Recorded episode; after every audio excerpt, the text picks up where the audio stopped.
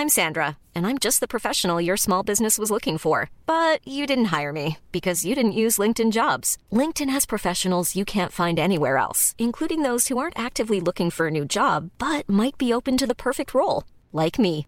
In a given month, over 70% of LinkedIn users don't visit other leading job sites. So if you're not looking on LinkedIn, you'll miss out on great candidates like Sandra. Start hiring professionals like a professional. Post your free job on linkedin.com/people today. En revenant à la lampe à huile, je ne crois pas au modèle Amish. There is one more thing. Don't try to be too smart. Pay taxes when, when you have to pay taxes. Je ne peux pas répondre à, à votre question, Monsieur le Président, parce que je n'ai pas de monde connecté. And that was a big mistake, and I'm sorry. Welcome to the Cybertruck Unveil. Voilà, je suis localisé en Allemagne. Signaux faibles, le podcast de siècle digital qui décode l'actualité du numérique. Bonjour à toutes et à tous, nous sommes le vendredi 28 octobre 2022. Aujourd'hui, nous allons parler de 4 actualités. Et non, il n'y a pas le rachat de Twitter dedans. Nous en avons parlé sur Siècle Digital, hein, ne vous en faites pas. Mais cette actualité n'entre pas vraiment dans la ligne éditoriale du podcast. Et oui, ce n'est pas un signal faible. Je ne dirai donc qu'une chose, rapidement. Sachez qu'Elon Musk a officiellement racheté le réseau social Twitter et certains cadres ont même déjà été priés de prendre la porte. Selon l'évolution du réseau social, nous en reparlerons sûrement dans Signaux Faibles. En attendant, c'est parti avec le sommaire. La première actu du jour, c'est la chute de Meta et de Mark Zuckerberg qui ne cesse de s'accélérer. La deuxième concerne Amazon et Google qui font la paix sur les Smart TV, les téléviseurs intelligents. Amazon toujours ensuite, avec une usine de presque 16 000 mètres carrés pour ses satellites Kuiper. Et enfin, le nouveau service de Google qui va aider les développeurs du Web 3 à développer des plateformes sur la blockchain. Voilà le programme du jour. On n'attend pas plus longtemps, on y va avec la première information. Nous sommes en pleine période de résultats trimestriels des grandes entreprises, et Meta ne fait pas exception. Et une chose ressort des résultats, les abysses du métavers semblent engloutir toujours plus profondément Meta et son dirigeant Mark Zuckerberg. Commençons déjà avec un constat. En un an, la valeur boursière du groupe Meta, qui s'élevait à 1000 milliards de dollars, a été divisée par plus de 3. Meta qui possède Facebook, Instagram et WhatsApp, je le rappelle. Un chiffre maintenant, 20,9 milliards d'euros.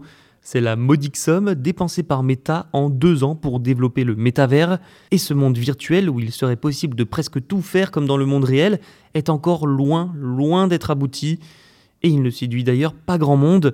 Au troisième trimestre, le Reality Labs a coûté à lui seul au groupe 3,6 milliards de dollars. Et donc toutes ces dépenses se répercutent en bourse et dans la confiance des investisseurs. De plus en plus de personnes doutent que toutes ces dépenses rapportent réellement quelque chose un jour. Mercredi 26 octobre, l'action de Meta s'est effondrée de 26% à la bourse de New York. La fortune même de Mark Zuckerberg en a pris un coup, même s'il reste très très loin d'être mal loti. Hein. Sa fortune est passée de 125 milliards de dollars à 40 milliards. Alors d'accord, il reste multimilliardaire, mais la chute est quand même impressionnante et elle témoigne surtout de la situation financière de son entreprise. Toutes ces conséquences en cascade viennent au final de la décision de Mark Zuckerberg de tout miser sur le métavers, parfois à marche forcée, hein. un choix qui est intervenu dans une période difficile pour l'entreprise. Déjà, il y a la crise économique mondiale qui touche particulièrement le secteur de la tech et qui impacte donc forcément Meta, mais il y a aussi la baisse des revenus publicitaires, la source de revenus extrêmement majoritaire du groupe. Plusieurs choses peuvent expliquer cette chute des revenus publicitaires, notamment l'App Tracking Transparency d'Apple, qui permet aux utilisateurs de ne pas être suivis par les applications. Ça aurait quand même fait perdre près de 10 milliards de dollars à Meta. S'ajoute à ça la concurrence de TikTok, et la situation ne va faire qu'empirer. hein. La société a annoncé une augmentation des pertes liées au métavers. Je cite son directeur financier. Nous prévoyons que les pertes d'exploitation de Reality Labs en 2023 augmenteront considérablement. Les investissements devraient tout de même, eux, continuer. Pas assez d'utilisateurs, trop de bugs, trop de pertes, les employés qui n'utilisent même pas leurs propres produits. Le bilan n'est vraiment pas bon, malgré les nouveautés annoncées comme un nouveau casque de réalité virtuelle haut de gamme. La société n'est même plus dans le top 20 en termes de capitalisation boursière aux États-Unis. Bref, il va falloir progresser, les investisseurs étant de plus en plus impatients.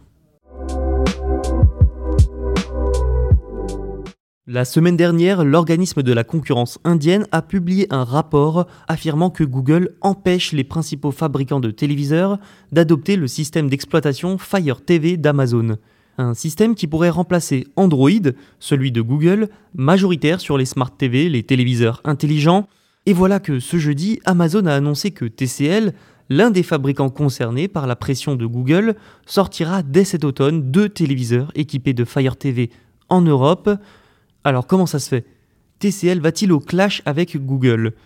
Eh bien pas du tout. Ces deux futurs téléviseurs sont en fait le résultat d'un accord entre Google et Amazon selon le média Protocol, un accord qui permet à Amazon de travailler avec un certain nombre de sociétés d'électronique grand public, comme TCL donc, mais aussi Xiaomi et Hisense.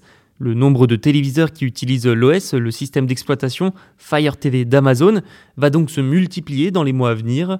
Il faut dire que pour euh, toutes les entreprises que j'ai citées, c'était avant interdit d'utiliser Fire TV à cause des conditions de licence imposées par Google. Il faut aussi voir dans cet accord la volonté de Google de diminuer la pression que les régulateurs du monde entier exercent sur l'entreprise, notamment à cause d'abus de position dominante et de pratiques monopolistiques, comme ça semblait justement être le cas sur le marché des téléviseurs. Et c'est donc un conflit de plusieurs années entre Amazon et Google qui trouve enfin sa conclusion. Pour accéder à la version d'Android officielle, les fabricants devaient en effet signer un document confidentiel connu sous le nom d'engagement de compatibilité Android ou ACC. Longtemps un secret de Polichinelle, il s'est retrouvé au centre des critiques après des révélations de protocole sur le fait qu'il empêche les fabricants d'utiliser d'autres systèmes d'exploitation. Notons aussi que des partenariats avec iSense et Xiaomi ont aussi été conclus plus tôt dans l'année par Amazon. Google ne semble toutefois pas avoir changé sa position sur l'utilisation d'Android et pourrait à l'avenir empêcher de nouveaux fabricants d'utiliser d'autres systèmes.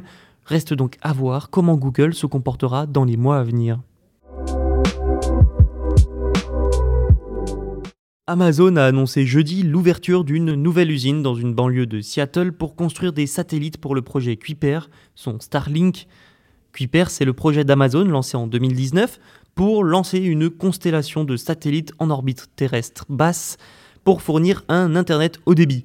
Ces dernières années, Amazon a passé plusieurs paliers, comme en 2020 avec l'autorisation de la Federal Communication Commission.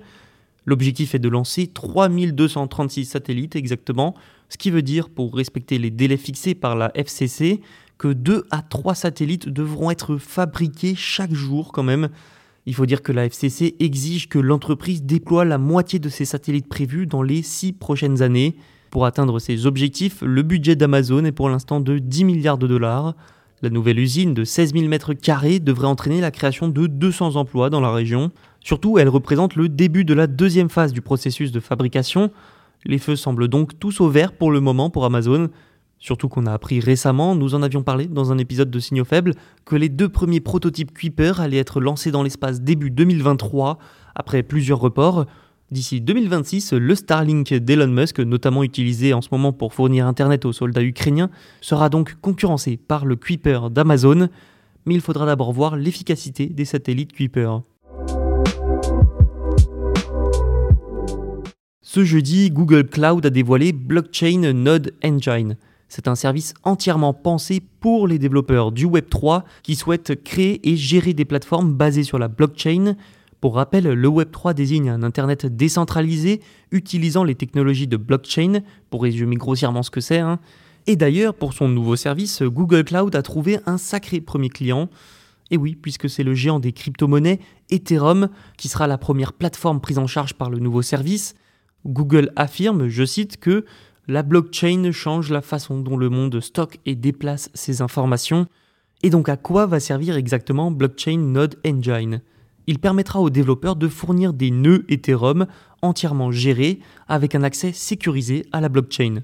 Pour ceux qui ne sauraient toujours pas, les blockchains consistent grossièrement en des données de transactions qui sont stockées et cryptées de manière permanente. Et donc pour valider et stocker, une blockchain passe par des nœuds les nœuds forment alors un réseau dit peer-to-peer.